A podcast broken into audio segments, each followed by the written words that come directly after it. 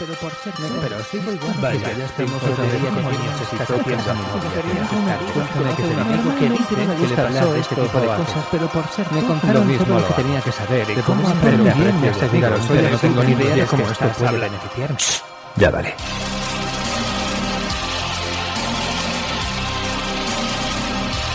Extraórbita, lo que te faltaba por oír.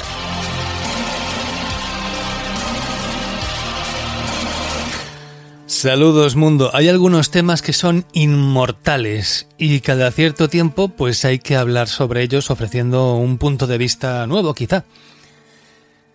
Creo que la edad además mm, no sé si te otorga sabiduría siempre, quizá no, pero sin duda te abre más la mente si estás, bueno, sobre todo si hay una predisposición propia a ampliar miras al conocimiento y también al entretenimiento, que es con lo que primero hay que o normalmente se suele abrir la mente y luego ya pues a partir del entretenimiento ya va a otros ámbitos de la vida. Porque yo creo que nos hacemos algunos y algunas más comprensivos con el tiempo. Y eso que en su día a lo mejor pues eh, una serie, una película, un libro, un cómic, un videojuego, quizá en su día no te entraba, te puede entrar al cabo de un tiempo. Yo mismo era incapaz de, tolerar, por ejemplo, esto lo he comentado en alguna ocasión, las aventuras de Kirk y Spock y compañía en la super antigua serie de Star Trek, porque con las películas, ya cuando iban con los uniformes rojos y demás, algunas películas sí me gustaban. Y además con la nueva generación, digamos que ya tanté el material a principios de los 90, digamos que ya me enfrenté a la serie un poco en su tiempo, con lo cual fue probablemente más fácil. Pero supongo que nunca, nunca me habría metido en aquella serie de los años 60 de Star Trek, de no ser porque me hice mayor y digamos que las cosas que en su día probé y que, que, mm, me resultaban imposibles de aguantar, pues luego al final acaban, acaban gustándote. Hay cómics de los años 50 que yo en otras etapas de mi vida jamás hubiera leído. Pero últimamente los estoy devorando, estos tomos que han salido recientemente de Wire Science y Tales from the Crypt son gloria pura. Y yo los estoy disfrutando ahora. Aunque también es cierto que no son cómics que yo iría por ahí recomendando alegremente a todo el mundo. A todo el mundo, no.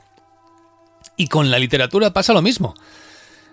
Mm, y muchos relatos que conforman el, el horror gótico me hacían gracia en su momento, pero sin tirar cohetes, pero en estos últimos tiempos me ha dado por releer todo aquello que en su día no, no saboreé como, como correspondía, y ahora estoy redescubriendo un material simplemente delicioso. Es cierto que por alguna razón a mí me costó en su momento leer Polidori, el vampiro, Carmila, la vampira, pero como que Drácula me entró muy bien desde el principio y con los años, pues aquellos también me han acabado gustando. El extraño caso, ¿no? De, del Dr. Jekyll y Mr. Hyde, pues tampoco me hizo mucha gracia en su momento y ahora pues me parece que está bien. Tampoco es para tirar muchos cohetes, es rápido, es fácil, eh, intenta generar un giro que se ve venir a la legua porque la cultura ya, ya ha superado ese giro argumental, ¿no? Porque digamos que toda la historia está tratada para que el lector no sepa que Mr. Hyde es, es el Dr. Jekyll, es una cosa parecida a la del Club de la Lucha, ¿no? El modo en que está narrado. Y, es más, leyendo el extraño caso del Dr. Jekyll y Mr. Hyde te das cuenta de que el Club de la Lucha es prácticamente un pseudoplagio. Y luego, por supuesto, pues está Frankenstein, de Mary Shelley. Y además en este sentido, esta novela que recibía este subtítulo del moderno Prometeo es la que probablemente más posibilidades encierra, porque ha sido, bueno, adaptada de aquella manera, ¿no? Con licencias, con pericia también, pero nunca con fidelidad. Si alguien me sale ahora con que Kenneth Branagh sí que fue fiel y que adaptó la novela tal cual, pues tendré que recomendarle que se la lea de nuevo o por primera vez, porque si bien Kenneth Branagh se acercó al original más que nadie, eso también hay que decirlo, se inventó un montón de cosas, se tomó licencias imperdonables y se olvidó de otro buen montón de cosas esenciales que estaban en el libro. Por eso he querido sacar este audio, para hablar de una historia en teoría sobradamente conocida, pero que en realidad es la gran desconocida en el campo del horror gótico del siglo XIX.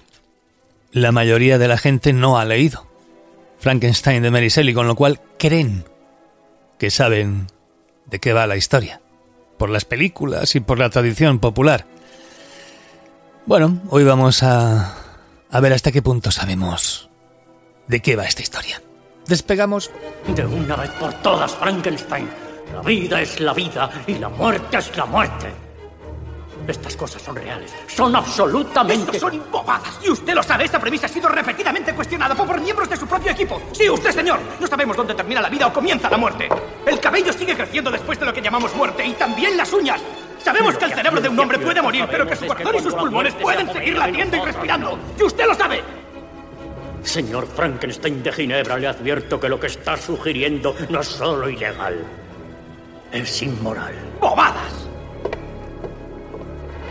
Querido diario, ¿por qué será que nadie me entiende? Postdata, no estoy loco. Usted. Explíquese. Profesor, lo siento. Escuche, yo he venido aquí para aprender la nueva ciencia, el galvanismo, los experimentos de Franklin, para combinar las disciplinas modernas con la ciencia antigua en un intento por proteger y crear. ¿Crear qué? Podemos cambiar las cosas, podemos hacerlas mejorar y usted lo sabe. Nos aproximamos a descubrimientos jamás soñados si tuviéramos el valor de hacer las preguntas adecuadas. Debe usted ayudar. ¿Te está gustando este episodio? Hazte fan desde el botón Apoyar del podcast de Nivos. Elige tu aportación y podrás escuchar este y el resto de sus episodios extra. Además, ayudarás a su productor a seguir creando contenido con la misma pasión y dedicación.